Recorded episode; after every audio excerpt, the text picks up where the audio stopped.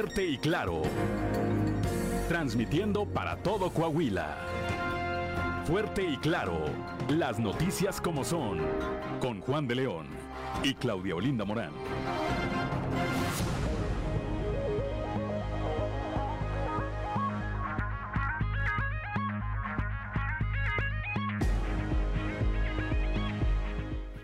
Son las 6 de la mañana, 6 de la mañana con 3 minutos de este viernes 23 de diciembre del 2022. Día en que se celebra a quienes llevan por nombre Victoria. Bueno, pues a todas las victorias, a mi tía Victoria, a mi tía Victoria López Arevalo. Le mando un abrazo fuerte, fuerte, fuerte. Y a todos los que lleve, eh, que tengan algo que celebrar, por supuesto el día de hoy. Yo soy Juan de León y esto es Fuerte y Claro, un espacio informativo de Grupo Región. Eh, saludo como todas las mañanas a quienes nos acompañan a través de nuestras diferentes frecuencias en todo el territorio del estado de Coahuila. Aquí para el sureste a través de la 91.3 de frecuencia modulada, transmitiendo desde el corazón del centro histórico de la capital del estado, aquí desde el sexto piso del edificio que se ubica en eh, la esquina de las calles Allende y Ocampo. Para las regiones centro, centro desierto, carbonífera y cinco manantiales a través de la 91.1 de FM transmitiendo desde Monclova, desde la capital del acero. para la laguna de Coahuila y de Durango a través de la 103.5 de FM transmitiendo desde Torreón, desde la Perla de la Laguna. Para el norte de Coahuila y el sur de Texas por la 97.9 de FM, transmitiendo desde el municipio de Piedras Negras y transmitiendo desde Acuña, para Acuña, Jiménez y del Río Texas por la 91.5 de FM. Un saludo a todos, gracias de verdad por el favor de su atención, gracias también a quienes nos eh, acompañan a través de eh, las redes sociales por las distintas páginas de Facebook, de Grupo, de Grupo Región. Ya son las 6 de la mañana, 6 de la mañana con 5 minutos y está activada ya su línea de WhatsApp, el 844-155-6915. Esa es para que usted nos envíe mensajes, audios, para que usted se comunique con nosotros o a través de nosotros. Repito, es el 844-155-6915. Son las 6 de la mañana, 6 de la mañana con 5 minutos, una mañana pues bastante, bastante fría, bastante fría. Aquí por lo menos en la capital del estado y por lo que estoy viendo en el resto de las regiones, eh, pues amanecemos a, 0 grados aquí. En el caso de la capital hay, hay lugares donde estamos a menos, tenemos temperaturas abajo de cero, las condiciones para conducir son complejas. Eh, maneje con precaución, ahí eh, al norte de la ciudad hay una muy ligera neblina, pero las condiciones del pavimento son bastante resbalosas. Tome nota, por favor, de esto. evite, evite, evítese un accidente, evítese un percance, cuide su integridad y la integridad de sus seres queridos, quienes viajan con usted así como pues de quienes vienen circulando también en las diferentes eh, arterias. Maneje, maneje con precaución. Tenemos, perdón, repito, 0 grados de temperatura aquí en la capital del estado. Derramadero está a menos 4 grados al sur de Saltillo. El termómetro registra 4 grados abajo de cero. Monclova menos 4, Piedras Negras menos 4. Torreón 6 grados, General Cepeda menos 2 grados, Arteaga 0 grados eh, registra el termómetro en este momento, Musquis menos 4, Sabinas y San Juan de Sabinas menos 4 también, la hermana República de San Buenaventura menos 3 grados, Cuatro Ciénegas menos 5 grados en este momento allá en este pueblo mágico, Parras de la Fuente 3 grados y Ramos Arispe menos 3 grados. Esas son las condiciones del clima a esta hora. Vamos rápidamente con Angélica Costa con el, eh, los detalles del pronóstico del tiempo para que nos diga cómo estará el resto del día.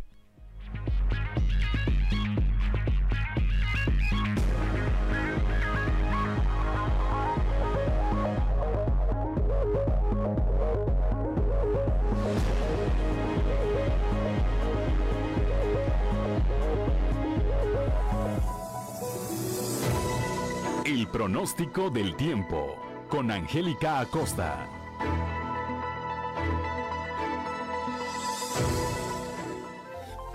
Hola, hola, ¿qué tal amigos? ¿Cómo están? Feliz y maravilloso viernes. Vámonos con los detalles del clima. Para Saltillo el día de hoy se espera una máxima de 13 grados centígrados, mínima de 2 durante el día fresco. A pesar de tener solecito, se va a sentir muy frío. Por favor, abrígate. Por la noche un cielo principalmente claro, muy frío por la noche y bueno, la posibilidad de lluvia 3%. Tome sus precauciones, abríguese. Vámonos hasta Monclova. Máxima de 13 grados centígrados, mínima de menos 2. Durante el día principalmente soleado, se va a sentir fresco. Eh, la noche un cielo claro, muy frío por la noche, por favor cuida tus vías respiratorias, 0% la posibilidad de precipitación. En Torreón, Coahuila, se recupera el termómetro, máxima de 21 grados, mínima de 5 durante el día, mucho sol, a pesar de tener solecito se va a sentir fresco, ¿eh? No hagas confianza. Por la noche un cielo totalmente claro, muy frío por la noche, abrígate, toma precauciones, 0% la posibilidad de precipitación. En Piedras Negras el termómetro afecta un poquito, ¿eh? Temperatura fría para Piedras Negras el día de hoy, máxima de 9 grados centígrados, mínima de menos 1 ahí en Piedras Negras durante el día.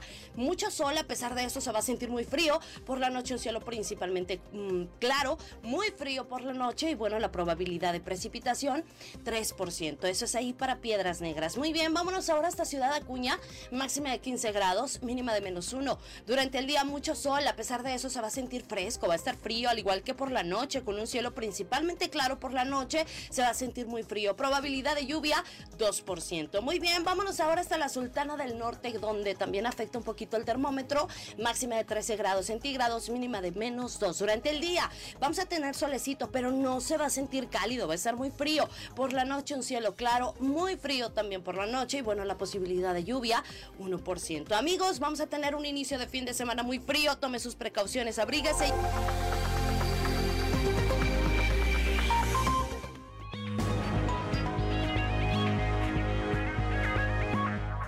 Son las 6 de la mañana, 6 de la mañana con 10 minutos, gracias a nuestra compañera Angélica Costa y repetimos las temperaturas congelantes esta mañana.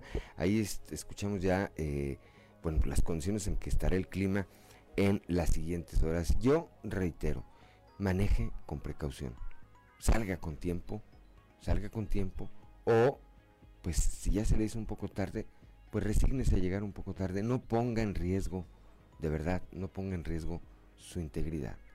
Siempre es importante cuidarnos, me parece que más, más, mucho más en estas épocas. Son las 6 de la mañana, 6 de la mañana con 10 minutos. Vamos ahora con el padre Josué García y su cápsula Dios ama.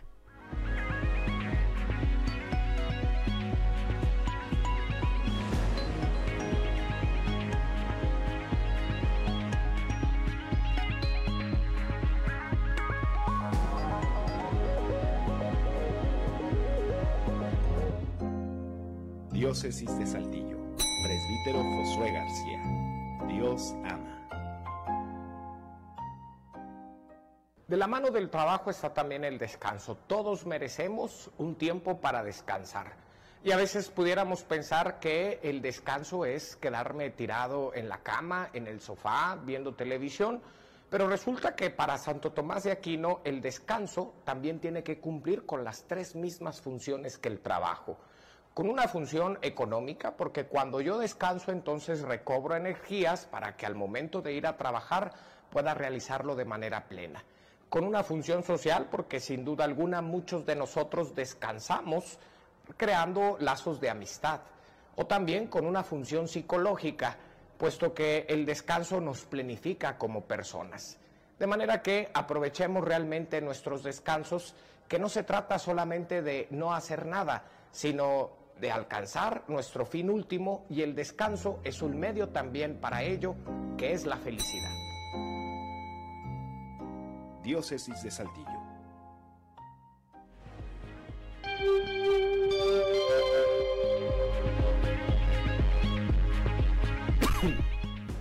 Ya son las 6 de la mañana, 6 de la mañana con 12 minutos, con 12 minutos gracias al padre eh, Josué García, que como todos los días a través de la diócesis de Saltillo nos obsequia, nos obsequia estas eh, eh, cápsulas para pues eh, la reflexión, ¿verdad? Para la reflexión. gracias de verdad. Cuando son las 6 de la mañana con 13 minutos, si está usted siguiéndonos por la frecuencia modulada, vaya a nuestras redes sociales para esta sección que día a día le presentamos y en donde pues le compartimos los videos más virales.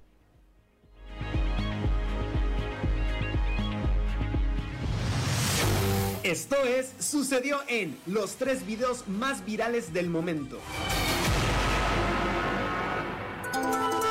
Sucedió en Ecatepec, Estado de México.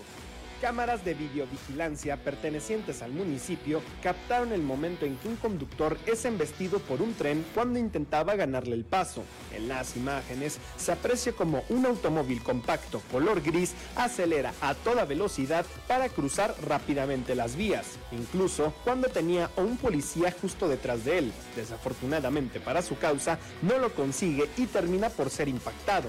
En el incidente solo se reportaron daños materiales. Sucedió en Apizaco, Tlaxcala. Durante la madrugada de este jueves se registró un fuerte accidente sobre una de las calles del municipio. En la grabación se observa como un automóvil negro circula a exceso de velocidad impactándose contra una combi que apenas comenzaba a laborar. La magnitud del choque fue tal que incluso volteó a la pesada unidad. El saldo de esta terrible colisión fue de tres personas heridas. Se reportó que el responsable se encontraba bajo los influjos del alcohol. Sucedió en Pachuca, Hidalgo. Una guardia de seguridad privada exhibió a través de un video a un vecino del fraccionamiento donde labora, ya que este se niega a cubrir la cuota correspondiente. En las imágenes se muestra al habitante visiblemente molesto rompiendo la pluma de acceso a la colonia, ya que la guardia se negó a abrirle. El resto de los habitantes del sector ahora exigen que repare los daños.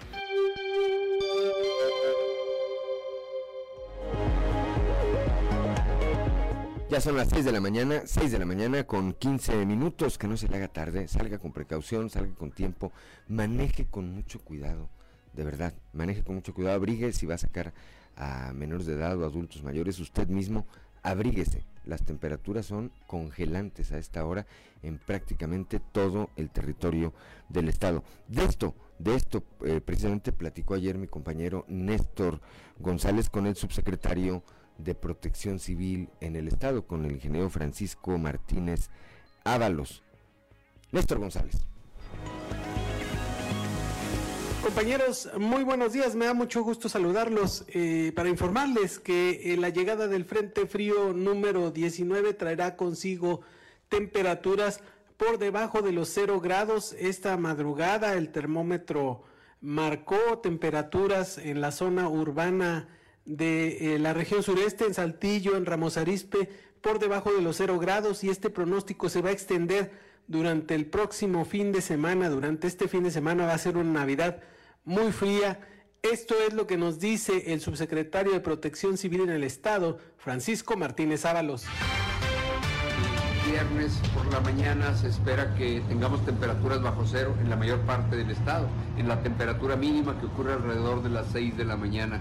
¿Qué temperaturas esperamos? Bueno, el pronóstico nos indica que la región sureste pudiera tener entre 2 y 3 grados bajo cero en la zona urbana. En la serranía de Arteaga se espera que la temperatura pueda descender eh, más. Vamos a estar muy, muy coordinados con todas las unidades municipales. Eh, asimismo, en la región centro, carbonífera y norte, se esperan temperaturas hasta de 4 grados bajo cero con baja humedad. La probabilidad de lluvia anda en 8%, 10%, eh, la cual es baja. Eh, y bueno, de todas formas estaremos muy atentos, vamos a, estar muy enlazados también con Guardia Nacional para el trabajo que ellos hacen en carreteras, por si hubiera necesidad de hacer algún cierre preventivo, estar listas las unidades municipales eh, a las que competa esa, esa área. Así las cosas, hay que abrigarse bien, se viene el frío sobre todo en la noche y en las madrugadas, hay que taparse bien, eh, las enfermedades respiratorias están a la orden del día. Regresamos con ustedes, muy buenos días. Son las 6 de la mañana, 6 de la mañana con 17 minutos, gracias a Néstor González. Vamos ahora hasta la región centro, allá con mi compañera Guadalupe Pérez. Los paisanos generan casi 90% de la ocupación hotelera en este momento allá en la región centro. Guadalupe, muy buenos días. Muy buenos días, saludos desde la región centro. Armando de la Garza mm, de la Asociación de Hoteles y Moteles en Coahuila señaló que incrementó de un 80 a 90% hasta un 100% de ocupación en algunos hoteles de nivel 3, 4 y 5 estrellas durante el fin de semana pasado gracias al paso de los paisanos flujo de paisanos que se dio sobre todo el fin de semana pasado, donde hoteles de 3, 4 y 5 estrellas que se encuentran en la avenida 57 o un poquito cercanas al Boulevard Pape, eh, tuvieron una pernocta bastante fuerte por parte de, de los conacionales que cruzan por nuestra ciudad. De ahí nuestra preocupación de atenderlos bien amanecimos entre el 80 y el 90% y en algunos casos hasta el 100%. Entonces, eso nos, dio mucho, mucho beneficio. Eh, las tarifas se mantuvieron, definitivamente no, no aumentaron, pero van a sufrir un aumento definitivamente el próximo año. Entrando enero, es un hecho que, que las tarifas y todos los servicios van a aumentar entre un 8 y un 10%. Eso es, eso es un hecho no derivado de de, los aumentos a los salarios mínimos que se dieron de, forma desproporcionada. Como precisa el empresario hotelero, ha sido una buena derrama, especialmente el fin de semana que pasó, donde los paisanos aprovecharon para hospedarse en hoteles que se ubican especialmente en los accesos a Monclova. Saludos desde la región centro para Grupo Región Informa, Guadalupe Pérez. Gracias, gracias a Guadalupe Pérez allá desde la región centro, cuando son las 6 de la mañana, 6 de la mañana con 20 minutos. Yo soy Juan de León, estamos en Fuerte y Claro, vamos rápidamente una pausa y regresamos. Para que nos acompañen a través de la frecuencia modulada, escuchamos a Maraya Carey con esta melodía titulada All I Want for Christmas is You, que a mí personalmente me gusta mucho. Me gusta mucho esa canción. Por esa canción, por esa canción, conocí a la que hoy es mi esposa, a Daisy Ventura. Entonces, imagínense si no me va a gustar la canción. 6 de la mañana, son las 6 de la mañana con 26 minutos. Vamos a la región carbonífera rápidamente ya con mi compañero Moisés Santiago Hernández. El día de ayer, lamentablemente, se registró un nuevo suicidio. Moisés, muy buenos días buenos días, es un placer saludarles. Esta es la información que tenemos para el día de hoy desde la región carbonífera. Durante la medianoche del miércoles se causó una intensa movilización policiaca y de cuerpos de emergencia tras el reporte de un habitante de la colonia Humberto Moreira decidió terminar con su vida en el interior de su domicilio. Durante la noche de este miércoles fue localizado bañado en un charco de sangre el hombre a quien identificaron como Javier N de 39 años, a quien se arrebató la vida cortándose las venas de las muñecas y el cuello. Elementos de la Agencia de Investigación Criminal así como del Cuerpo de Bomberos y Policía Municipal acudieron a un domicilio en la colonia Humberto Moreira tras el reporte de una persona sin vida durante la medianoche del miércoles. Los datos proporcionados señalan que se trata de una persona del sexo masculino de 39 años de edad que fue identificado como Javi y presuntamente decidió salir por la puerta falsa de una brutal manera al cortarse las venas y el cuello con un objeto punzocortante. El delegado de la Fiscalía Ulises Ramírez Guillén informó que ya suman 34 suicidios en lo que va del año, por lo que se ve una cifra alarmante que ha superado ya la del año pasado, por lo que exhortó a familiares y amigos a estar atentos a situaciones que surjan relacionadas con estrés o problemas depresivos entre los individuos. Dicho sea de paso, son los hombres quienes encabezan la lista de suicidios. Desde la región carbonífera para Grupo Región Informa, Moisés Santiago.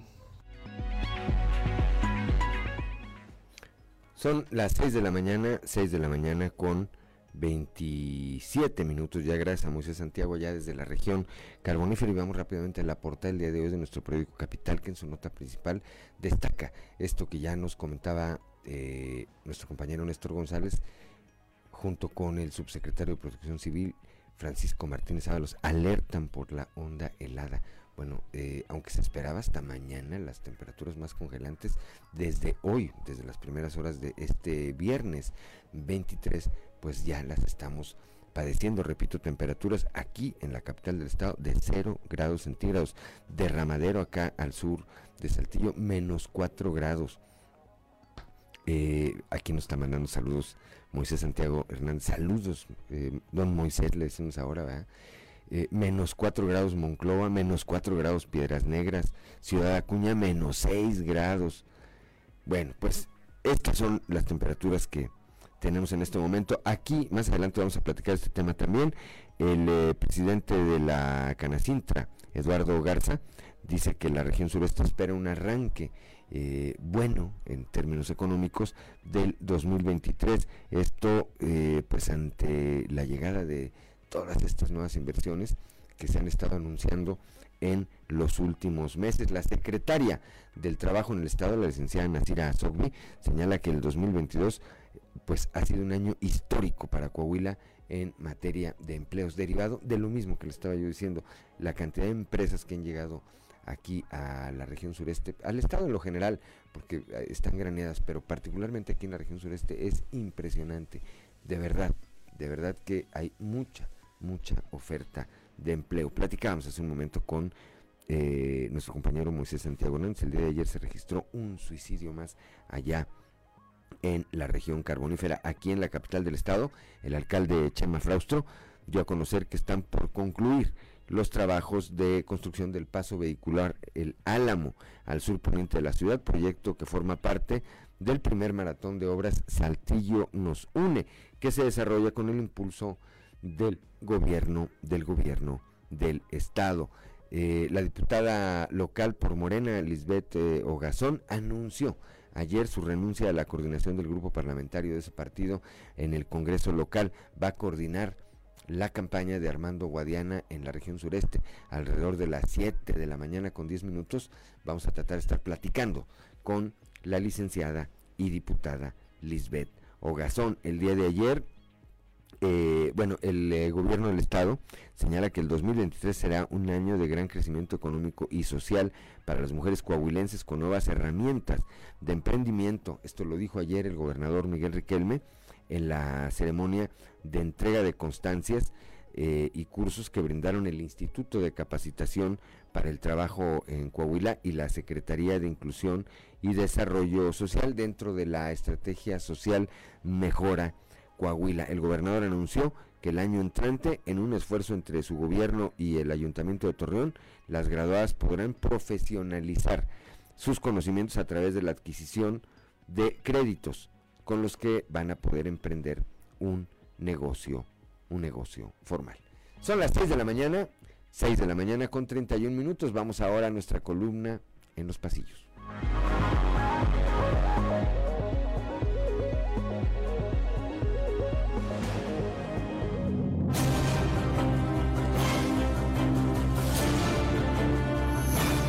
Y en el cartón de hoy, efusivo, que nos muestra Diego del Bosque, quien está parado en un precipicio y tiene un pie en cada lado del mismo, mientras que nos dice, de veras, estamos bien unidos. Rumbo al proceso electoral del otro año, siguen las cosas complicadas en Morena, y quien no cedió a las presiones del subsecretario de Seguridad, Ricardo Mejía, fue la diputada local de Morena, Lisbeth Ogazón que ayer dejó su encargo como coordinadora del grupo parlamentario de su partido en el Congreso local. Eso sí que es místico, compadre.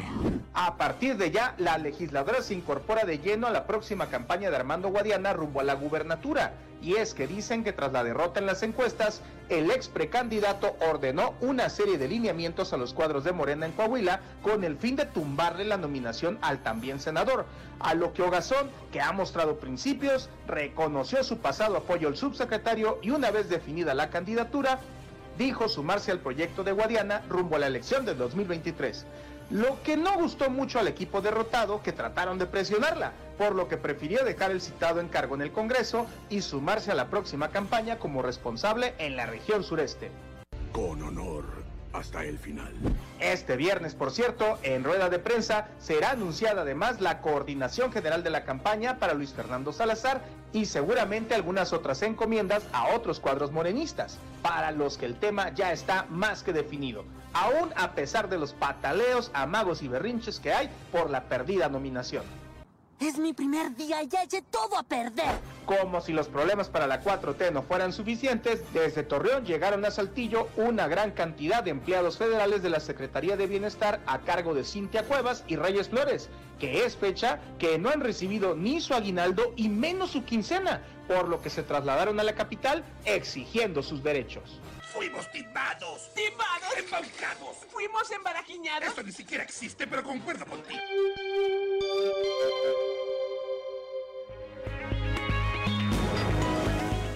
Son las 6 de la mañana, 6 de la mañana con 33 minutos. Si usted anda por la región carbonífera, ya a esta hora puede llegar ahí a Sabinas, a mi, a mi eh, café parroquia, ahí con Lalo Recendis y su familia. Un saludo a nuestro amigo Lalo Recendis, que también desde muy temprano, desde muy temprano, eh, pues anda ya eh, en la batalla, como decimos nosotros. Saludos, saludos a Lalo Recendis.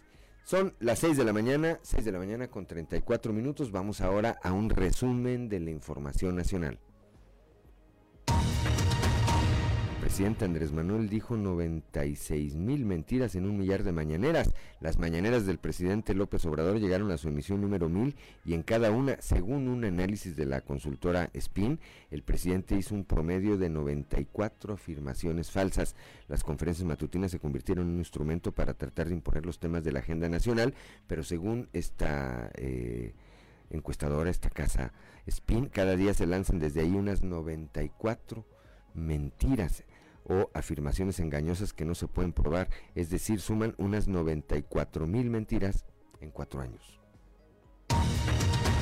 Lidera Nuevo León en casos de influenza con un acumulado de 921 casos.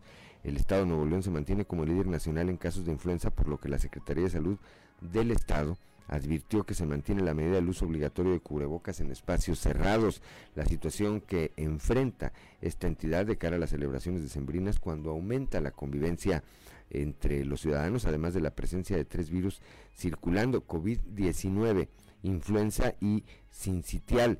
Revirtió en los últimos cuatro años el comportamiento del virus de la influenza que había sido bastante tranquilo, pero ahora ya se disparó más implicados en el asesinato de los Tirado. Un grupo de entre 8 y 9 personas habrían participado en los homicidios eh, de los hermanos Andrés y Jorge Tirado, así como de su tío José González, cuyos cuerpos fueron hallados el domingo en una casa de la colonia Roma Norte en la Ciudad de México. Además, las autoridades buscan al menos a otras cuatro personas relacionadas con estos hechos, eh, en donde se cometió un triple asesinato por el despojo de la propiedad en que habitaban. Retienen y golpean a presuntos ladrones de autos. Esto es en San Cristóbal de las Casas, Chiapas. Cuatro pobladores del municipio de Huixtán fueron retenidos, amarrados, desvestidos y colgados de los brazos en el parque central de ese lugar acusados de robo de vehículos. Según las autoridades, los cuatro sujetos fueron capturados la madrugada del jueves en la comunidad de Chile, a 30 kilómetros de San Cristóbal de las Casas, donde para evitar que fueran rescatados por integrantes de algún, grupo de, algún grupo delictivo, los habitantes de Huistán bloquearon desde temprano la carretera. La asamblea les impuso una multa global de 355 mil pesos para que sean liberados y después serían puestos a disposición de un agente del Ministerio Público que definirá su situación jurídica. Algunos habitantes exigían lincharlos, pues en los meses recientes ha habido un aumento en el número de asaltos en la carretera San Cristóbal Ocosingo detienen a 258 migrantes en Bronzeville, Texas.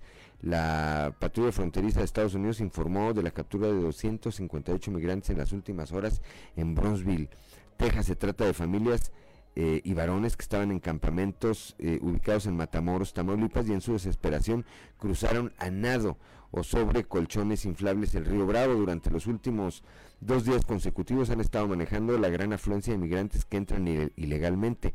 La mayoría son familias guiadas por adultos solteros de Venezuela, Colombia y Nicaragua. Los extranjeros están desesperados por dormir a la intemperie bajo plásticos o casas de campaña, además de que no cuentan con dinero para ni siquiera para comer. Aumenta 36% el costo de la cena navideña. El costo para preparar una cena sencilla para esta Navidad o Año Nuevo será 36% más alto respecto al 2021. Esto como parte del impacto inflacionario, los altos precios de los energéticos, el crimen organizado y la presión en los alimentos provocada por la guerra de Ucrania, afirmaron diversos analistas de la UNAM. Eh, y del organismo privado México Cómo Vamos. De acuerdo con un análisis del Laboratorio de Análisis eh, en Comercio, Economía y Negocios, la cena sencilla que incluye menos ingredientes o sustituye algunos para 10 personas será de 5.300 pesos, cuando la cena del 24 de diciembre del 2021 tuvo un costo de 3.900 en promedio.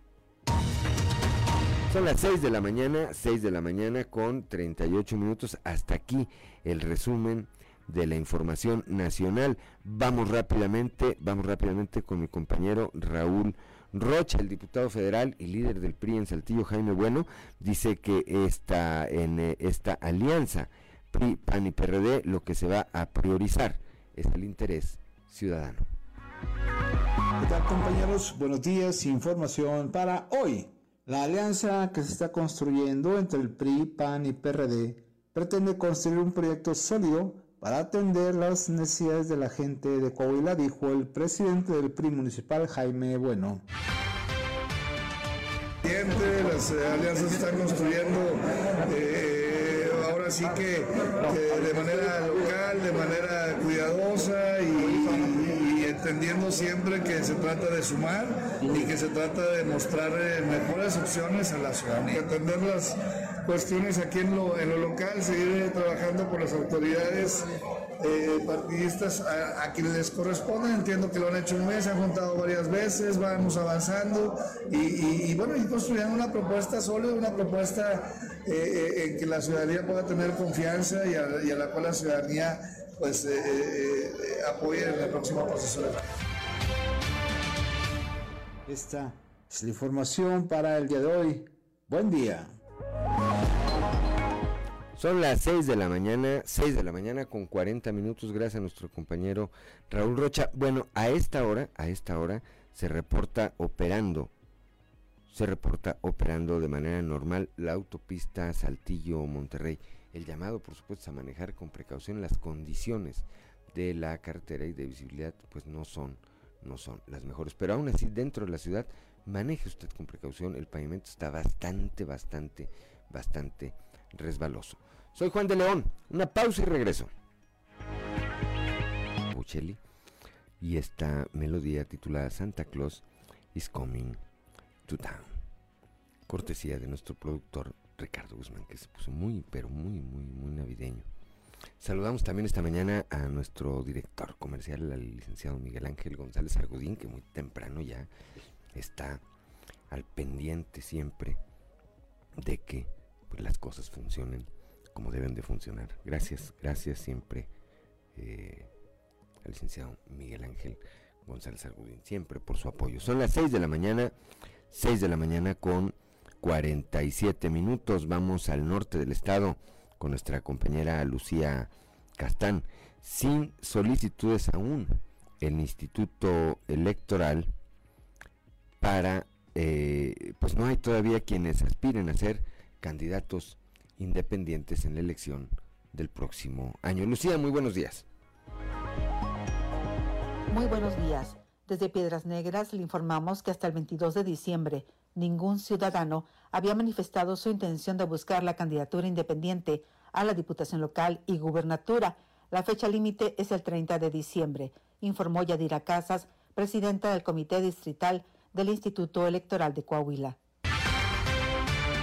Hasta ahorita todo ha estado tranquilo, no, no se ha acercado ningún ciudadano a, que ah, vaya a tener la intención de ser aspirante para candidato independiente. ¿Hasta qué día pueden hacerlo? Eh, tenemos ahorita, esto inició ya desde el 16 al 30 de diciembre, aquí en las oficinas del Comité Distrital, aquí en la calle Padre de las Casas, 105 eh, Norte, en Colonia Centro. Bueno, y también están haciendo promoción eh, aquí en, la- en la ciudad. Sí, así es, está saliendo tanto en, la- en Facebook, en las redes sociales, también el, el Instituto Electoral de Coahuila desde Saltillo, tanto como aquí en, en todos los medios de difusión, ¿verdad? Eh, para que todo aquel ciudadano que le interese ser aspirante. ¿A qué horario pueden acudir? Bueno, aquí el comité está abierto pues de 9 a 4, pero si una persona tiene la intención de asistir a cualquier hora va a ser recibido porque pues el plazo vence hasta el 30 de diciembre y que incluso vamos a estar hasta las 11.59 de la noche recibiendo solicitudes. Para Fuerte y Claro informó Santa Lucía Castán. Muy buenos días. Gracias a Santa Lucía, cuando son las 6 de la mañana con 49 minutos allá mismo en el norte. Vamos ahora a Cuña con Laura Estrada. El invierno es una temporada de incubación de garrapatas. Laura, muy buenos días. ¿Qué tal amigos de Fuerte y Claro? Los saluda Laura Estrada desde Ciudad Acuña para informarles que aunque la temporada de proliferación de pulgas y garrapatas es entre los meses de mayo a mediados de julio, el invierno es el momento de la incubación de los huevecillos, por lo que Óscar Mayorga Bárcenas, coordinador del Departamento de Vectores de la Jurisdicción Sanitaria 02 en Acuña, exhortó a los dueños de perros y gatos a que los mantengan limpios y acudan al veterinario para que les sea indicado algún medicamento garrapaticida. Eh, lo que son las garrapatas y las pulgas normalmente salen en temporada de verano. Estamos hablando que son entre mayo y, y mediados de julio. Normalmente en estas, en estas fechas lo que hacen es enterrarse para poner sus huevecillos y estamos hablando que van a tardar entre 4 o 5 meses en, en eclosionar sus huevos y empezar a salir lo que son este, las, las garrapatas. Si alguna persona presentó problemas de garrapatas este año, que, fue en ex- que, que haya sido en exceso y tiene este terreno de, perdón, patio de tierra, eh, irremediablemente el próximo año va a tener el mismo problema. ¿Por qué? Porque la garrapata ya, ya enterró sus huevecillos y el año que entra van a volver a salir. Independientemente de que ya no, ya no tenga el perro limpiado y todo, el, el problema está en el subsuelo. Entonces ahí este, una de las recomendaciones y, y lo que pueden hacer para que ya no tengan este problema es ponerle cemento al- al- a los pisos de tierra. Bueno, aquí es más que nada la, la- la limpieza y, y acudir con sus mascotas a- a- al veterinario y el veterinario se encargará de, de recomendarles este, algún este, garrapaticida. Informó para Fuerte y Claro Laura Estrada. 6 de la mañana con 51 minutos. Gracias, Laura. Vamos ahora con Norma Ramírez a Piedras Negras. Este lunes, el próximo lunes, inicia la aplicación de 12.000 dosis de vacuna de la vacuna cubana Abdala. Un total de 12.000 dosis del biológico de origen cubano Abdalá anti-COVID-19 llegó a Piedras Negras para su aplicación a partir del lunes 26 de diciembre a personas de 18 años en adelante para su primera o segunda dosis y de refuerzo para las personas de 60 años o más. Declaró así el coordinador de la Brigada Corre Caminos de la Secretaría del Bienestar, Víctor Manuel García Mejía. A partir del lunes 26 de diciembre, toda la semana, 26, 27, 28, 29 y 30 de diciembre, en el Centro de Salud del Mundo Nuevo que todos conocemos, de 9 de la mañana nada más a 11 de la mañana, se estará colocando o se estará poniendo la vacuna Abdala, que es cubana, que tiene tres dosis. La primera será a, a todos aquellos que no han recibido ninguna dosis mayores de 18 años o que por algún motivo se quedaron con un esquema incompleto, se pondrá la primera dosis. También será un refuerzo a todos los mayores de 60 años, aquellos que deseen ponerse la vacuna, nada más sacar su hoja, imprimir el- lo que ya todos conocen y bueno, pues estar eh, en el refuerzo, ahí viene un apartado. Así que atentamente a través de la Secretaría del Bienestar y de la Brigada Correcaminos. Para Fuerte y Claro, desde Piedras Negras, informó Norma Ramírez. Gracias a Norma Ramírez. Cuando son las 6 de la mañana con 53 minutos, vamos ahora con Ricardo Ramírez Guevara. Allá desde Acuña preparan plan de atención para enfermedades respiratorias. Ricardo, muy buenos días. Ante el incremento de casos en hospitales públicos y privados de Ciudad Acuña de pacientes con sintomología similar a la presentada por el COVID-19 y relacionadas con enfermedades de las vías respiratorias, las dependencias de salud encabezadas por la jurisdicción sanitaria retomarán las reuniones de los comités de salud de manera presencial para determinar cuáles serían las acciones de manera conjunta a realizarse para desarrollar y combatir el incremento de estos casos. Así lo comentó Guillermo Herrera Telles, jefe de la jurisdicción sanitaria. Aunque en promedio se tuvo solo un incremento durante el mes de diciembre de 5 casos de COVID-19 con respecto al mes pasado, según los informes de salud a nivel estatal, también se han incrementado las atenciones diarias en los consultorios privados y de las diferentes dependencias de salud como el IMSS y el ISTE por enfermedades de las vías respiratorias presentando sintomología referente al virus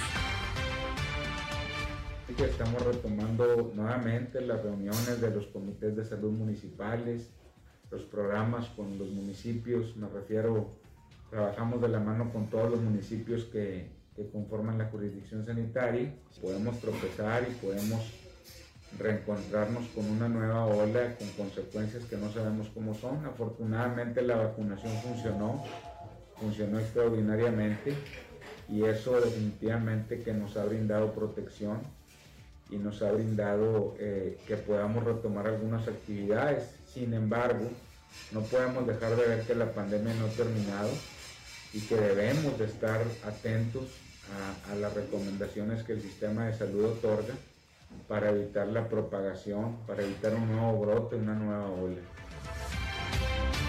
Informó para Fuerte y Claro Ricardo Ramírez. Gracias a Ricardo Ramírez Guevara ya desde desde Ciudad Acuña, donde comienza la patria. Ahí comienza la patria, en Ciudad Acuña. Y termina ya por Mérida. Gracias Ricardo Ramírez Guevara. Son las 6 de la mañana, 6 de la mañana con 55 minutos. Vamos a ir a una pausa y en un momento más regresamos alrededor de las 7 de la mañana con 10 minutos. Repito, voy a estar platicando con la diputada local por Morena, la licenciada Lisbeth Ogazón, que ayer anunció su renuncia a coordinar el grupo parlamentario de Morena en el Congreso local. Ella nos va a explicar por qué. Soy Juan de León, estamos en Fuerte y Claro. Muchas líneas se han dedicado al Estado y militando en el partido Guinda. Ha sido candidato a gobernador, senador y alcalde de Saltillo. Incluso en el 2017 se lanzó a competir por la gubernatura cuando Morena no tenía la presidencia de la República y no era la fuerza política que es hoy. Guadiana logró la votación más alta para un partido de izquierda en Coahuila, algo que nunca consiguió incluso el PRD. Ahora todos quieren ser candidatos de Morena, finalmente es el partido en el poder, pero tampoco podemos dejar de lado que mientras Guadiana abría camino junto a López Obrador, Ricardo Mejía Verdeja coordinaba la campaña de Ricardo Anaya para la presidencia de la República en Guerrero. Incluso él aspiraba a la alcaldía de Acapulco y fue diputado por ese estado. Es cierto, todas las señales parecían indicar que el subsecretario de Seguridad Pública sería impuesto desde el centro. Finalmente, esa había sido la historia en la mayoría de los estados, donde la supuesta encuesta de Morena siempre le daba el triunfo al candidato más débil, pero mejor visto en Palacio Nacional. En Durango eso pasó este año, cuando se eligió a Marina Vitela, quien estaba en tercer lugar de la encuesta. Sin embargo, a pesar de hacer acto de presencia en la mañanera Mientras el presidente decía que había aceptado el resultado de la encuesta, lo cierto es que el lenguaje corporal y facial de Mejía Verdeja indicaba otra cosa. La molestia era evidente. Por su parte, Luis Fernando Salazar reconoció el resultado. Incluso hoy estará nuevamente ofreciendo una rueda de prensa con Armando Guadiana. Pero el subsecretario insiste en que él va a ser el candidato. No en balde, apenas el miércoles el presidente nacional de Morena, Mario Delgado, le pidió a Mejía Verdeja que deje a un lado su ambición personal si va a seguir el golpeteo, si va a poner por delante la ambición personal en lugar del proyecto y además amparándose en la figura del presidente, pues yo creo que lo único que va a generar es confusión, divisionismo, dijo Mario Delgado en un encuentro con periodistas. Más allá de los corajes, lo cierto es que todo se perfila para que Armando Guadiana se enfrente a Manolo Jiménez por la gubernatura de Coahuila el próximo año. Y esperemos que sea un debate de propuestas respetuoso, porque en nuestro estado vivimos en paz y lo que menos queremos es la polarización tan de moda en estos días que se dicta desde Palacio Nacional. Soy Luis Guillermo Hernández, nos escuchamos a la próxima.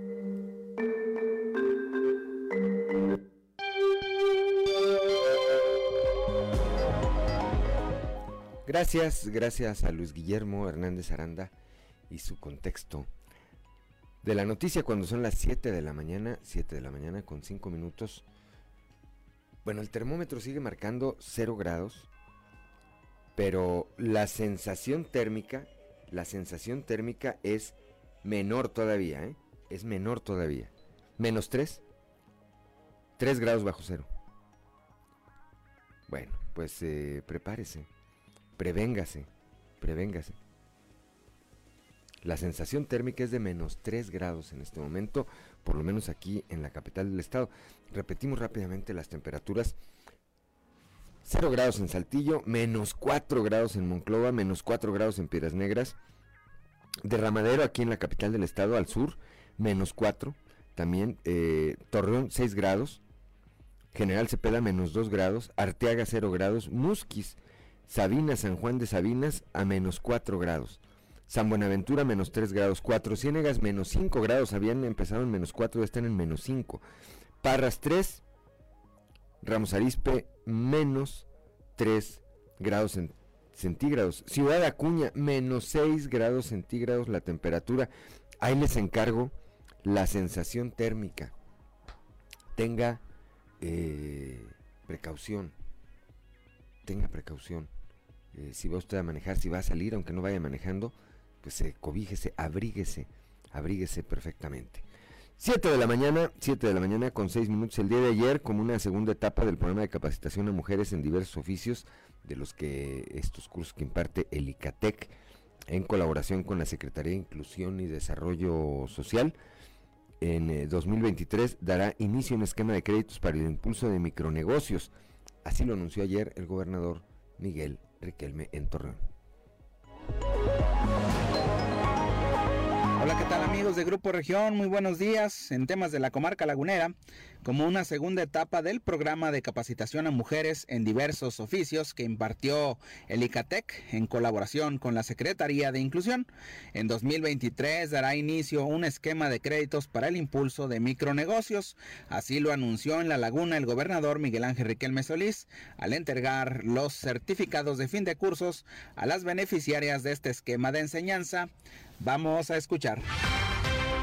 El año entrante bajo ciertos criterios, sobre todo de quienes realmente están buscando dentro de su capacitación poner un negocio, hacer eh, mucho mejor la aplicación de todos los conocimientos, pues que entre, entre los tres, entre Manolo, su servidor y sobre todo el alcalde de Torreón, podamos ver lo de apoyo en créditos para que pongan su negocio. Esta es la segunda etapa y es la fase donde realmente ustedes pueden crecer. Aprovechen. Ahorita muchas de ustedes no tienen derecho a crédito bancario por los requisitos, por los recibos que les piden, por todo lo que ustedes saben. Pero el gobierno del estado y, los, y el ayuntamiento de Torreón sí confían en ustedes. Porque ese crédito va a ser un fondo revolvente para irles prestando a los demás. ¿sí? Y conforme ustedes avancen, se les puede prestar más. Esto es todo en la información. Desde La Laguna reportó Víctor Barrón. Un saludo a todo Coahuila. Son las 7 de la mañana con 9 minutos. Vamos hasta Piedras Negras. Allá el director de Protección Civil, Francisco Contreras, recomienda, para evitar accidentes, para evitar tragedias, recomienda no comprar cilindros de gas usados. Es de 10 años. En el hombro viene la fecha de fabricación no quiere decir que después de 10 años, si yo cuido mi cilindro y lo tengo bajo un tichito y demás, o, con una pintura corrosiva, ya no me sirva. Sin embargo, hay que cambiar la válvula. Esa se la cambian, la puede comprar uno en una ferretera y se la cambian en cualquier gasera. Entonces había, hay que tener mucho, mucha precaución de ello y la, idea es pues hacer pues el sacrificio de comprar uno nuevo para que tenga garantía y no comprarlo en una pulguita, digo, con todo respeto se lo digo, muchas de las veces compramos el riesgo y no sabemos nosotros qué hacer porque me lo dieron barato, pero está, tiene corrosión por la parte inferior o lo usaron mucho tiempo a la intemperie y, por supuesto que ya esa, misma presión que ejerce el, gas a las paredes del cilindro, pues es, es, desgastante. Entonces, pues eh, la, recomendación es, es mejor hacer el sacrificio y comprar uno nuevo.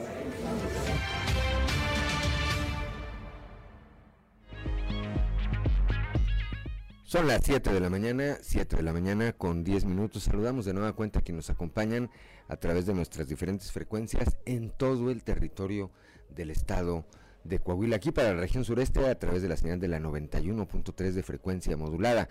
Para las regiones eh, centro, centro desierto, carbonífero y cinco manantiales por la 91.1 de FM. Para Acuña del Río y Jiménez por la 91.5, para el norte del estado y el sur de Texas por la 97.9, allá transmitiendo desde Piedras Negras, y para la región lagunera a través de la 103.5 de frecuencia modulada, transmitiendo desde Torreón, desde la Perla de la Laguna, como lo habíamos anunciado desde temprana hora, y le aprecio mucho, me tome esta comunicación esta mañana a la licenciada y diputada local por Morena, Lisbeth Ogazón, una mujer en la que yo siempre, a la que yo siempre he reconocido su congruencia. Bueno, ayer, ayer la licenciada eh, Ogazón anunció en rueda de prensa acompañada del dirigente estatal de su partido, de Diego del Bosque, que pues dejaba el eh, cargo o el encargo que tenía como coordinadora del eh, grupo parlamentario de Morena ahí en el Congreso local. Ella nos explicará cuál fue, eh, eh, cuál es la razón de esta renuncia. Licenciada, le saluda Juan de León, muy buenos días. Buenos días, Juan, a ti y a todo tu auditorio. Gusto de saludarle. A ver, ayer anunció, licenciada diputada, su, su renuncia a esta coordinación de la fracción eh, parlamentaria, del grupo parlamentario de Morena, aquí en el Congreso local. ¿A qué se debió esta renuncia, licenciada? Bueno, eh, de hecho ayer lo anunciaba que esta renuncia que se presentó, que presenté, eh, es por motivos de que me incorporo a los trabajos de coordinación de la región sureste, invitada por el presidente del partido y también por el coordinador de los comités de la Cuarta Transformación, el senador Armando Guadián. Bien, esto prácticamente, a ver, dígame y si no, corríjame, la, ¿la convertiría eventualmente en la coordinadora de campaña de Armando Guadiana aquí en la región sureste, licenciada? No, no, no, es nada más para empezar a trabajar la organización de las bases, el trabajo territorial en la región sureste, porque pues ya se necesita empezar a trabajar de cara a lo que se viene el próximo año.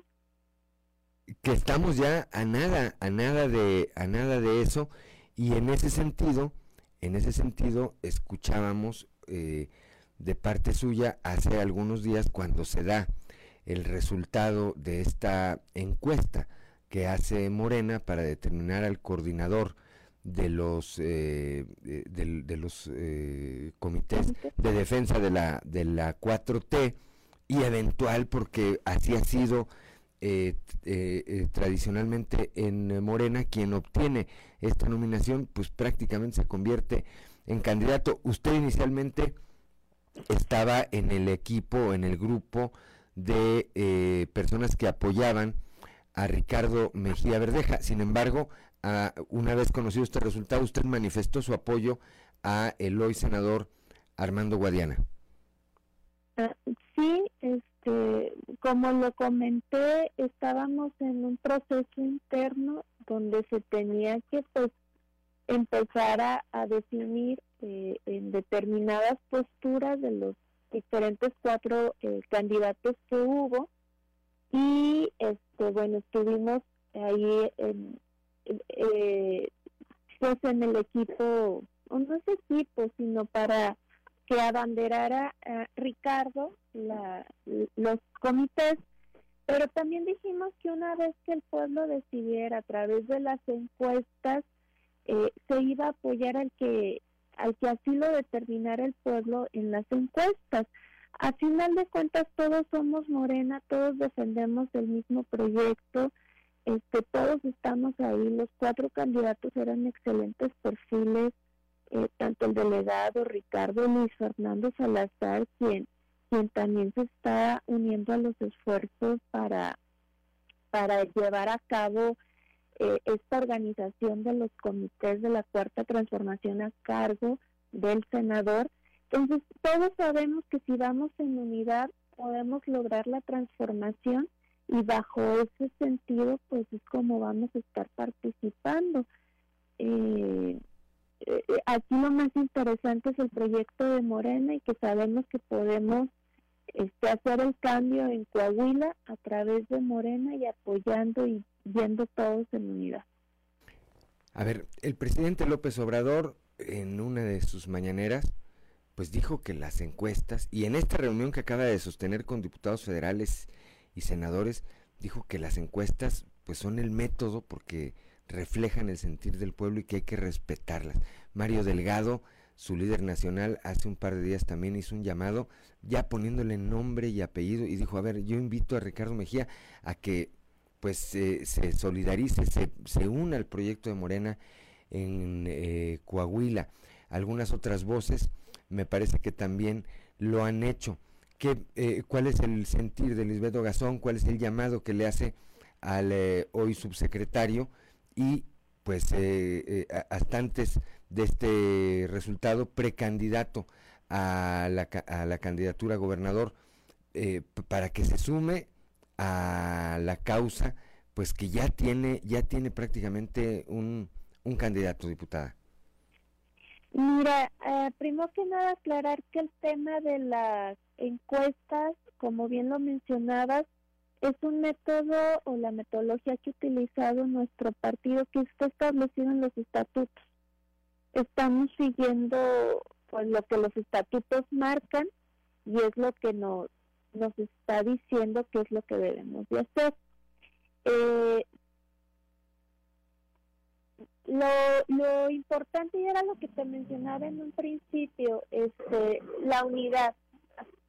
La unidad, este, si todos vamos juntos, los cuatro precandidatos hicieron un, un trabajo este, previo a lo de las encuestas si unimos todos esos esfuerzos podemos hacer el gran cambio en Coahuila.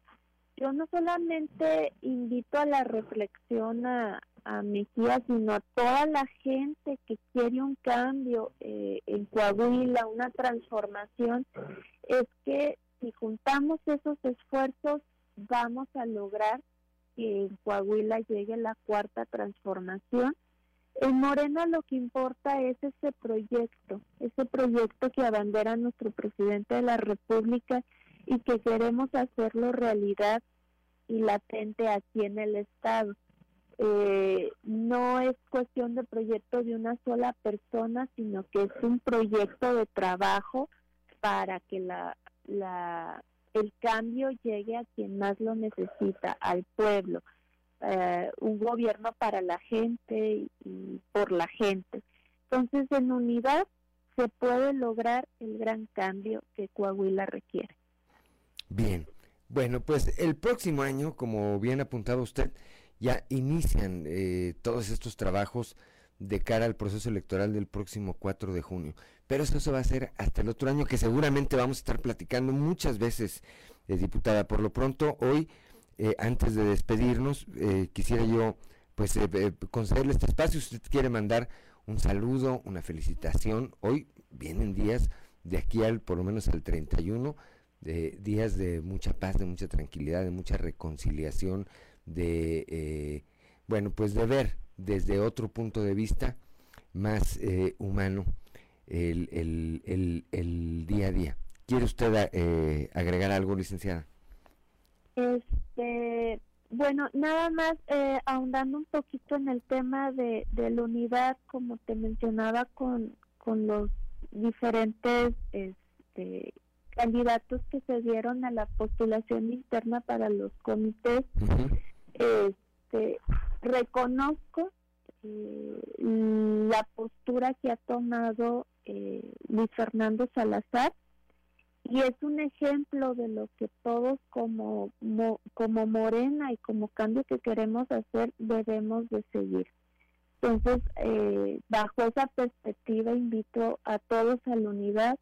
Creo que él es el, el mejor ejemplo de lo que significa que no son proyectos personales, sino que es un proyecto de, de partido, un proyecto de nación, donde lo que importa es la causa que defendemos, plural y no la personal. Bien. Y pues adentradas estas fechas, desearles a todos una feliz Navidad y un próspero año para, pues, para lo que viene. Pues que sea un año de, de mucha salud, de mucho trabajo y bueno, pues estaremos platicando muchas veces, esperemos, licenciada. Sí, eh, feliz Navidad a ti y a tu familia, este, y bueno, a los de todo el auditorio también. Muchas gracias, igualmente para usted. Que esté muy bien, muchas gracias. Muy buenos días, diputada. Gracias, buenos días. Buenos días, son las 7 de la mañana, 7 de la mañana con 21 minutos. Platicábamos con la licenciada y diputada local Lisbeth Ogazón, que rápidamente recapitulo, ayer renunció a la coordinación de la fracción parlamentaria de Morena en el Congreso local para incorporarse de lleno a los trabajos de los comités de defensa de la cuarta transformación aquí en la región sureste. Una pausa, una pausa y regreso. A las 7 de la mañana, 7 de la mañana con 26 minutos y escuchábamos, para que nos acompañen a través de la frecuencia modulada, a Mijares esta canción Ven a cantar. La hermandad, dice ahí. bueno, pues ahí son, son varios cantantes, ¿verdad? Son varios cantantes, ahí estamos. Bueno, son puras melodías con motivos eh, navideños. Cortesía de nuestro productor Ricardo Guzmán. Como todos los días, desde la capital del acero, ya se encuentra en línea telefónica nuestro compañero y amigo Toño Zamora. Toño, muy buenos días. Buenos días, Juan. Buenos días a, la gente que nos sintoniza a esta hora, congelado totalmente. 6 este, grados bajo cero. 5 en Monclova, en la Madrid 6. Ustedes a cero grados, ustedes deben tener calor, Juan. Ni frío ni calor, dicen. Ni frío ni calor, cero grados centígrados. Cero grados centígrados, estamos a la mitad. Sí, sí, sí, y así vamos a estar a menos seis, creo que dos o tres horas más, y luego va a bajar a cinco.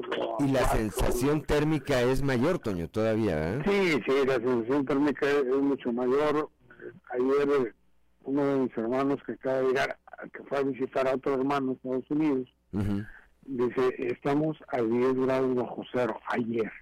Ayer. Ayer en, la, a las 6, 7 de la tarde, así que imagínate cómo ha sido la noche, ¿no? Yo creo que, pues ya el presidente Biden informó de que iba a haber en algunos eh, estados de, de, Estados Unidos temperaturas de menos 50 grados centígrados, Juan. Eso es estar como ascendiendo el Everest o alguna cosa parecida. No, pues ya e-, equivale a, estar prácticamente en otro en otro planeta, ¿verdad? definitivamente, y, vamos a echarle la, culpa al, calentamiento global, a, la desidia de, que tenemos de, de guardar la compostura ecológica y demás, para que sucedan este tipo de cosas. Pero bueno, Fíjate, Juan, que acá en, la región, de los alcaldes que son de Morena, el de Castaños, el de Frontera, el de Abasolo, el de Escobedo, solamente tres de ellos siguen apoyando a, Armando a, Armando Guadiana. No, perdón, a este a, a, sí, pues a Guadiana. Y, hay, y hay uno que este pues definitivamente dijo, no, pues yo no le entro, yo no juego tampoco, es el de Ciudad Frontera. Roberto Piña. a ver, ¿él qué dijo? Que, no va, o sea, es decir, ¿a quién está apoyando Roberto Piña? Él estaba con Mejía. Él, él estaba con Mejía. Bueno, la verdad es que ya no, no se sabe. ¿Por qué? Porque mira, la semana pasada estuvo en a Mejía eh, estuvieron los tres alcaldes de, que- del de Castaños, el Abasolo y el de Escobedo. Eh, Roberto Piña llegó tarde, muy tarde, ya estaba empezado el evento, se sentó hasta atrás y aunque le decían que se pasara al presidio, este, decía, no, pues está bien allá, yo acá me quedo. O sea, como que ya está marcando la diferencia, ¿no? Como que como que ya no va a apoyar a, a Ricardo Mejía Verdeja y, no sé si es la instrucción que haya eh, recibido de, de su de su amigo y mentor que está ya despachando en el Seguro Social. Este, sí, me equivoqué, el alcalde de Castaños, Abasolo y Escobedo, eso sí están apoyando a Ricardo Mejía y no se han rajado. Eh, Roberto Piña ya se rajó, ya está haciendo, pues ya no está haciendo talacha, ¿no? Entonces, o, o no sabemos qué es lo que está pasando por ahí. Eh, el exalcalde de Castaños, Marco Galás, por ejemplo, ahora que está de moda lo del plan B, dicen que los de Morena tienen un plan B, que en caso de que no sea Ricardo Mejía Verdeja como ellos lo contemplan, pues están pensando en Juan Pablo Rodríguez. Juan Pablo Rodríguez, pues, ¿tú, tú te acuerdas de Juan? Sí, claro, el caló, el caló, eh, Juan Pablo Rodríguez, pero no, pues él, no creo que, yo creo que ni ganas ha de tener ahorita de, de andar en esos argüendes, eh, eh, Toño. Sí, yo, creo yo no cuando, cuando escuché ayer a Marco Galás dije, ¿qué pasa? ¿Qué le pasa a mi Marco Chihuahua? Pues yo creo que también anda desesperado por, por tener a alguien así, ¿no? Y demás. A- ayer con Claudia Olinda este, eh, vi, informé de que eh, iniciaba este día un paro de, de tres días eh, en, en la producción en estos hornos de México y ayer en la noche de nuevo cuenta recibimos información de que no van a ser tres, sino siete, dijo. Este, pues van a librar del frío los trabajadores y ese tipo de cosas. ¿Por qué? Pues porque sí, sí les alcanzó, como dicen en el rancho, sí les acaba, acabalaron para pagar la luz, la energía eléctrica, pero no para comprar el coque que se requiere para la fabricación de acero. Así que así andan las cosas por acá, mejor. Bueno, pues esperemos que pronto se compongan, esperemos que pronto se compongan. siete días del próximo año se componen. Esperemos. Eh, bueno, este, este viernes ya es 23, mañana es 24, mañana es Nochebuena, el 25 es Navidad. Nosotros regresamos al aire, Toño, hasta el próximo lunes 2 de enero. Lunes 2 de enero. Entonces, a ver, antes de despedirnos, dos cosas rápidamente. Una, la primera, nos vas a decir qué le pediste a Santa Claus y la segunda, pues que le mandes un saludo a todo el auditorio que día a día nos ha acompañado durante este 2022, Toño. Primero, eh, una, una feliz. Primero, no, primero, Ah, primero felicitar a- sí, primero felicitar a toda la gente que nos escucha diariamente, que sabemos se despiertan muy temprano para escucharte, Juan. Este, pues que tengan un- una, una muy feliz, una muy feliz Navidad. ¿Y qué le pedí a Santo Claus? Pues este, ya no le pido, yo sigo siendo Santo Claus. Ah, Ahora Santa Claus eres tú. Sí, Santa Claus yo todavía con los nietos y ese tipo de cosas, ¿no? Muy bien. Pero pues, ¿qué, qué hacemos? Hay que ha- hay que seguir cumpliendo con, con nuestras obligaciones, por llamarlo de alguna manera. Así es. Bueno, pues que la paz de lo mejor, mi querido Toño. Yo Este, también, eh, Juan, y a todo tu equipo, que feliz Navidad, y que el 2003 pues, nos traiga a todos este, lo mejor. El 2023, Toño, ya te, ya te me regresaste 20 años. 2023. Salud sobre todo, Toño, salud. Sí, salud. Salud. Eh, A, de- eh, a partir de la salud ya nosotros no- no- nos negociamos todo lo que venga. Este, sin es. salud, pues Sí, eh, 2023, sí. difícilmente hay otras cosas, ¿no? Pásala bien, mi querido Toño. Igualmente, Juan. Un abrazo. 7 de la mañana, son ya las 7 de la mañana con 34 minutos. 7 de la mañana con 34 minutos. Estaba viendo ahorita aquí en el Facebook que nuestro eh, compañero, amigo periodista, eh, Luis Parra, allá de Musquis, de la región carbonífera, hizo sus calendarios 2023. Ojalá Luis Parra, que nos hagas llegar uno de estos calendarios 2023 con, eh, bueno, con tu muy particular estilo. Te mandamos un saludo y nuestro afecto siempre, nuestro amigo Luis Parra. 7 de la mañana, 7 de la mañana con 35 minutos. La Canacintra, aquí en la región sureste que encabeza Eduardo Garza, señala que la región sureste cerró al alza con la llegada de nuevas inversiones y con la expansión de otras, por lo que esto, esto representará un buen inicio del 2023. Escuchemos.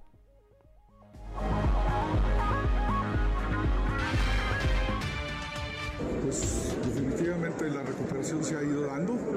Este, hay, todavía algunas empresas que siguen batallando, micros y pequeñas, pero la es que Coahuila Sureste, con nuevas inversiones, con llegadas de nuevo, con ampliaciones de las existentes, tenemos muchas oportunidades. Eso siempre crea otro tipo de problemática. Ahora nuestra problemática es que tenemos, no, encontramos personal calificado, sobre todo en mandos medios y en, cuestión técnica. Estamos, batallando mucho las empresas para conseguir, también operarios. Entonces, este, eso pues, nos crea un reto, pero pues ni modo, no todo siempre vamos a tener algún tipo de problema, pero mejor tener ese tipo de problemas que no tener puestos de trabajo. La verdad es que la promoción ha sido muy adecuada, se dan las condiciones de seguridad, de competitividad, de paz laboral, etcétera. Entonces van bien las cosas para Coahuila, debe estar mejor el año que entra, hay que cuidar y hay que buscar eh, infraestructura porque estamos muy rebasados en infraestructura. Necesitamos mejorar las salidas de la capital hacia todos lados y mejorar eh, eh, la movilidad de, la capital y para eso también requerimos inversión federal.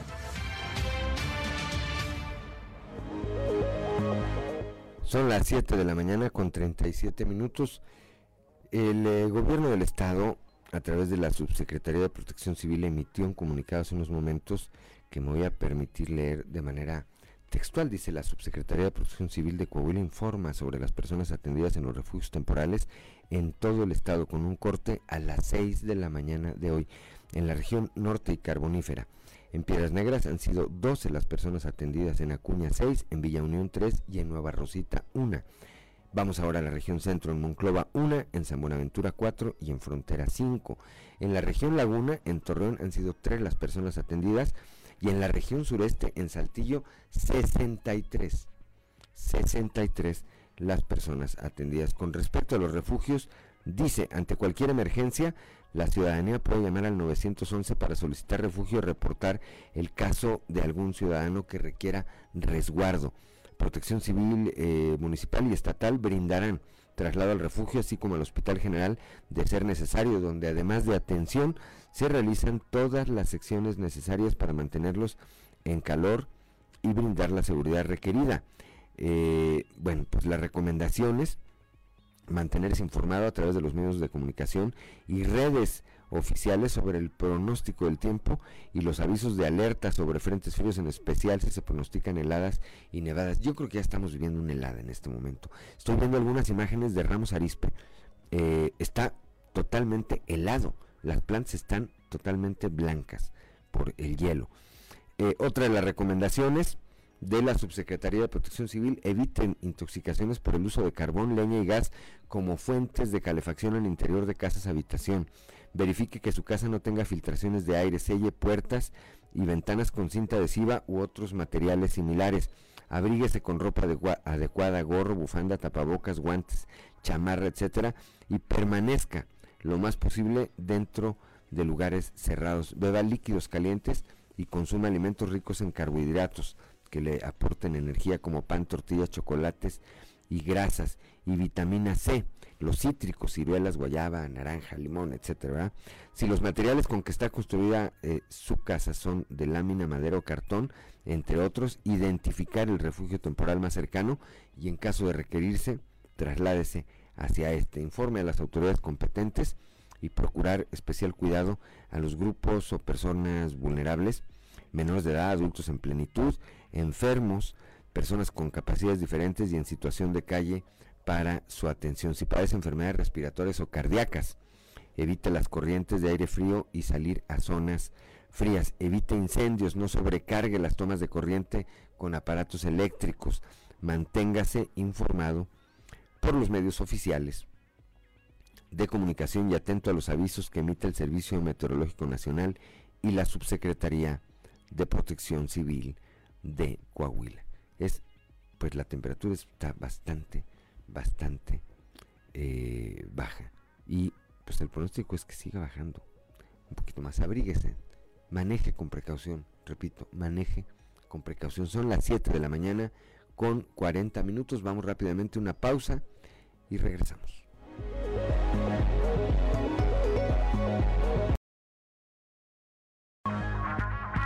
Imagina por un momento que estás aspirando por la presidencia de la Suprema Corte de Justicia. E imagina que eres la favorita del presidente Andrés Manuel López Obrador para hacerlo. Pero hay un detalle. Se descubre que en tu tesis de licenciatura hiciste plagio. Algo que evidentemente a nivel académico, así como en la vida y más en el sector público, se condena fuertemente. Pues en ese problemón y más se encuentra inmersa la ministra Yasmín Esquivel, quien a raíz de un reportaje se descubrió que incurrió en copia para graduarse de la UNAM. Pero no solo eso, sino que lo hizo con todo el consentimiento de una profesora del claustro en un acto evidente de corrupción académica. ¿De qué tamaño es el plagio? Pues literalmente del 100%. En serio, título, índice, mapas mentales, conclusiones, numeraciones y hasta bibliografía. ¿Cómo respondió la ministra? Publicando cartas de su director de tesis y sinodales respaldándose únicamente en su trayectoria como académicos. No más para que se den una idea, el escándalo del plagio en la tesis de Enrique Peña Nieto rondaba el 30%. Y en ese entonces, aplaudidores de la 4T, como Abraham Mendieta, afirmaban que cualquier universidad medianamente razonable revocaría el título ante plagio. Ahora, seguro que con la favorita del presidente, el discurso cambiará. Por cierto, Curiosamente, el repositorio de la Universidad Nacional Autónoma de México también de repente dejó de funcionar. Qué curioso. ¿En qué acabará esta historia? No lo sabemos. Lo que sí es que afortunadamente nosotros no olvidamos y volvemos a exhibir su doble discurso, ya que siempre, siempre hay un tuit.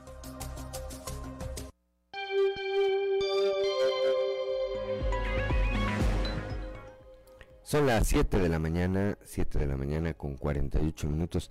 De acuerdo a un reporte, de acuerdo a un reporte de nuestro amigo Paco de la Peña, director del periódico El Heraldo de Saltillo, ya se reporta caída de agua nieve en el libramiento Oscar Flores Tapia en los límites de Saltillo y Ramos Arispe y envía unas imágenes donde bueno pues se ve ya así todo la orilla del camellón totalmente blanca, es, es nieve, es agua, nieve o hielo, no sé, las condiciones de, le mandamos un saludo a Paco, por cierto, a toda su familia, este, las condiciones de, para circular son complejas, repetimos, salga con tiempo, maneje con precaución, si ya se le hizo tarde, pues es preferible llegar Dicen que es preferible un minuto tarde que un minuto de silencio, ¿verdad? Unos transportes, unos transportes públicos allá, cerquita del pueblo de donde yo soy. De su lema era al revés. Ellos decían, primero muertos que llegar tarde. Ese era el lema. Unos camiones que se, se llaman, no sé si existen todavía, en los flecha amarilla. Flecha amarilla circulaban entre el estado de Hidalgo y el estado de México por comunidades como Apasco, Zumpango, Los Reyes, eh, Tequisquiac. No es Tequisquiac, eh, tiene otro nombre. Es, eh, bueno, pero por esos pueblos. Así decían. Primero muertos que llegar tarde. No, no se trata, de eso no se trata. Maneje con precaución, maneje con precaución. Y le repetimos este reporte que hace unos momentos eh, difundió nuestro amigo eh, periodista Paco de la Peña, director del Heraldo de Saltillo, donde pues da cuenta ya de las condiciones de las muy bajas temperaturas que hay y lo que está ocurriendo ya en eh, los límites de Saltillo, Ramos Arizpe, en el libramiento Oscar Flores Tapia, agua nieve. Bueno, 7 de la mañana, son las 7 de la mañana con 50 minutos. El 2023 será un año de gran crecimiento económico social para las mujeres coahuilenses con nuevas herramientas de emprendimiento. Esto lo mencionó ayer el gobernador Miguel Riquelme en la ceremonia de entrega de, la de constancias de cursos que brindaron el ICATEC y la Secretaría de Inclusión y Desarrollo Social dentro de la, de la Estrategia Social Mejora Coahuila. En ese sentido, el mandatario estatal anunció que el año entrante, en un esfuerzo entre su gobierno y el Ayuntamiento de Torreón, las graduadas podrán profesionalizar sus conocimientos a través de la adquisición de créditos con los que emprendan un negocio formal. Esta es la segunda etapa, dijo, y es la fase donde realmente podrán crecer. Sé que ahorita muchas de ustedes no tienen derecho a créditos bancarios, pero nosotros sí confiamos en ustedes, destacó. 7 de la mañana con 51 minutos aquí en la capital del estado, el alcalde Chema Fraustro dio a conocer que están por concluirse los trabajos de construcción del paso vehicular El Álamo, esto al sur poniente de la ciudad, proyecto que forma parte del primer maratón de obras Saltillo nos une, que se desarrolla con el impulso del gobernador Miguel Riquelme. Chema Fraustro destacó que una vez concluidos los trabajos al 100%, pues eh, serán eh, cientos eh, las personas que se van a beneficiar ya que mejorarán su movilidad de forma peatonal o en vehículo, la cual será ahora más segura y eficiente. Esta obra, dijo Chema Fraustro, es una de las pocas que tenemos pendiente de entregar en el primer maratón de obras Saltillo nos une. Estamos a muy pocos días de concluirla para beneficio de nuestras familias. Son las 7. Ándale, pásale para acá, Claudio Linda Morán. Pónganle un micrófono. ¿Ese funciona? 7 de la mañana con 52 minutos. ¿Llegaron los deportes? Sí llegaron los deportes. Vamos a los deportes en lo que se acomoda aquí nuestra compañera Claudio Linda Morán. Resumen Estadio con Noé Santoyo.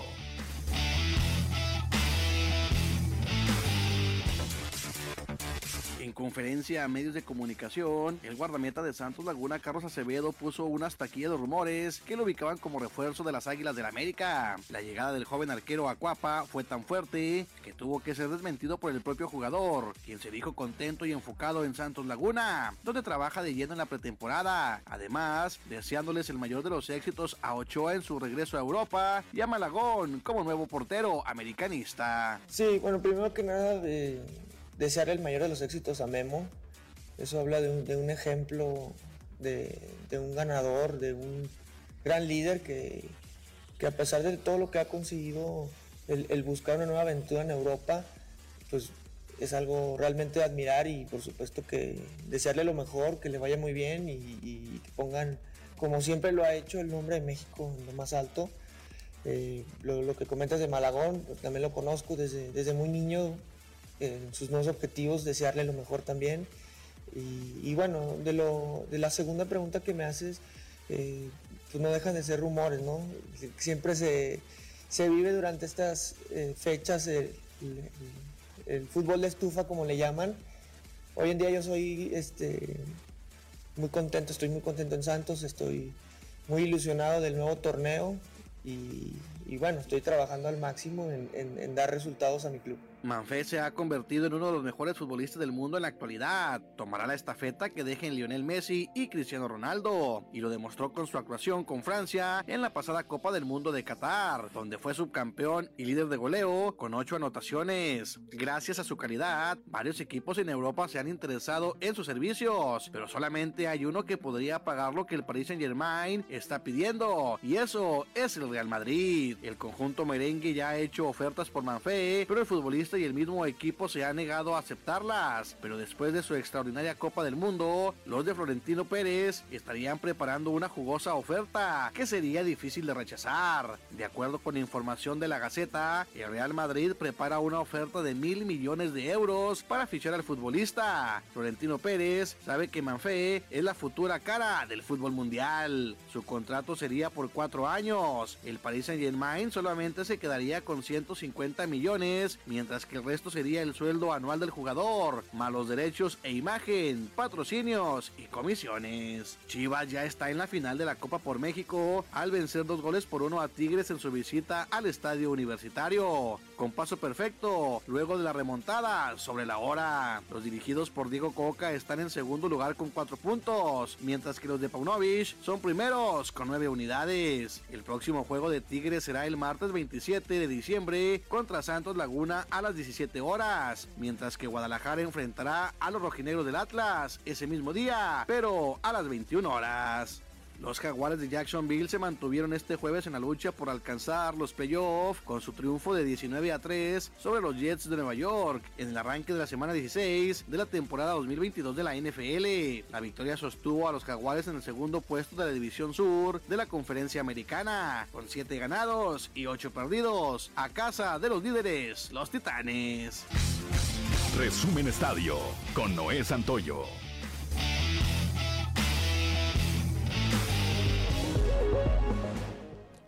Gracias a Noé Santoyo. Cuando son las 7 de la mañana con 56 minutos, pues prácticamente el tiempo de despedirnos.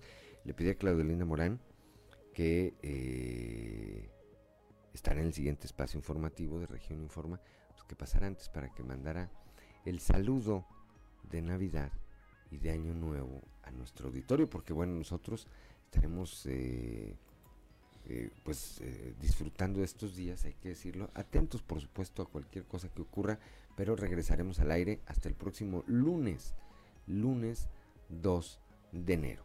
Así que Claudelinda Morán, fuiste nombrada presidenta del Comité de Saludos Navideños y de Año Nuevo para todo el auditorio de Fuerte y Claro. Pues muy buenos días y fríos, sobre todo. Fíjate que te venía escuchando a ti y a don Antonio Zamora hace unos momentos y en efecto, eh, qué placer eh, para nosotros poderlos acompañar porque eso es lo que hacemos en sus tareas diarias. Cuando se levanta temprano, cuando decides eh, ir a trabajar cotidianamente, si es porque eh, se tuvo que levantar para ir al doctor o porque sale a caminar o a correr eh, o, se traslada de un lugar a otro, es un placer para nosotros acompañarlo, que participe usted de nuestra conversación todos los días y la verdad, pues sí, hay que estar muy agradecidos por esta oportunidad que tenemos de esta charla incesante que tenemos con nuestra audiencia donde nos escuchan, pero también nosotros les escuchamos y esto siempre, siempre va a ser una bendición para todos.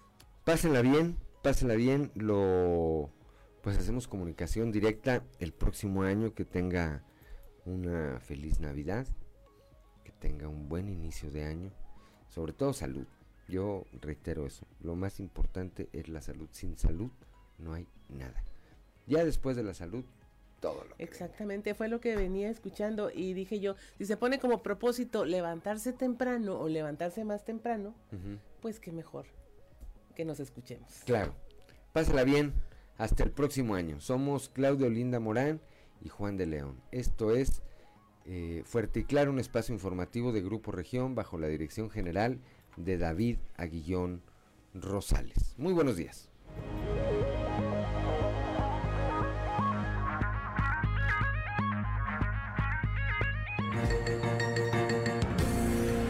Escuchaste Fuerte y Claro. Las noticias como son. Transmitiendo para todo Coahuila. Fuerte y Claro. Con Juan de León. De lunes a viernes a partir de las 6 de la mañana.